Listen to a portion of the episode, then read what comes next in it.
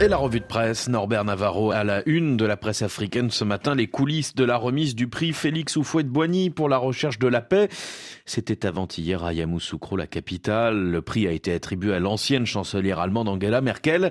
Mais pour les journaux ivoiriens, ce fut surtout l'occasion de nouvelles retrouvailles entre les présidents Bédier, Bagbo et Ouattara. Ils étaient tous sourires, hein, les trois piliers de la vie politique ivoirienne, lors de la remise du prix Houphouët-Boigny. Le président Bédier sur scène a même effectué quelques pas de danse sur un air de zouglou sous les yeux de l'ancienne chancelière allemande charmée. Résultat, la presse ivoirienne rivalise de une consacrée à ces retrouvailles en coulisses du prix Houphouët-Boigny.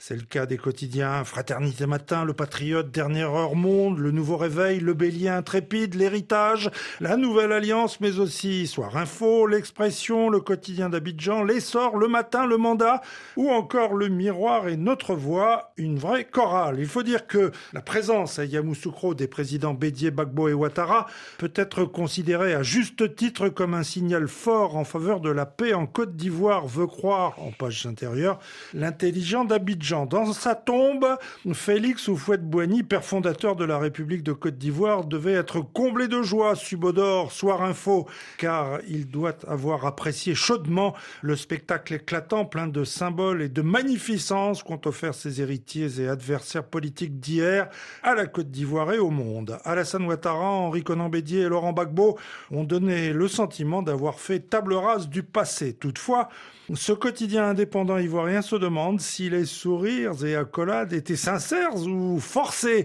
S'agissait-il d'une comédie savamment orchestrée pour berner, voire mystifier la crédulité des invités? S'interroge donc Soir Info, lequel journal souligne que la tension politique est retombée en Côte d'Ivoire depuis les élections législatives de mars 2021 qui s'étaient déroulées dans le calme et avec la participation de l'opposition proche de Laurent Gbagbo.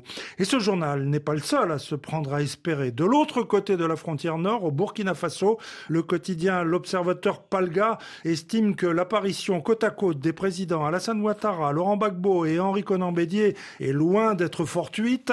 Ces signes apparents d'une réconciliation nationale en marche sur les bords de la lagune ébriée sur la base du pardon, de la tolérance et de la fraternité sont donnés en partage aux politiques d'ici et d'ailleurs qui peinent à tourner la page de leurs antagonismes manichéens d'hier veut croire l'observateur Palgar. En Côte d'Ivoire encore, le verdict attendu aujourd'hui dans le procès en appel de 12 proches de l'ancien chef de la rébellion, ex-premier ministre et ex-président de l'Assemblée nationale, Guillaume Soro. En première instance, ils avaient été condamnés pour tentative d'atteinte à la sûreté de l'État. Guillaume Soro avait été condamné par contumace à la prison à perpétuité.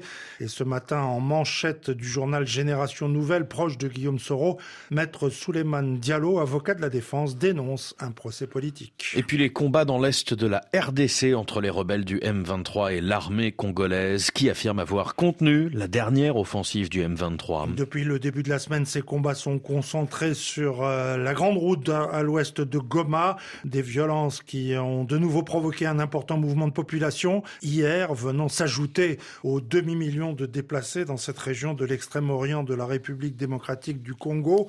Selon le porte-parole du gouverneur de la province du Nord Kivu, l'armée a fait échec à la tentative du M23 de prendre le contrôle de Saké, rapporte Radio Okapi. Ce journal congolais souligne que cette autorité a tenu à rassurer la population qui vidait déjà le lieu.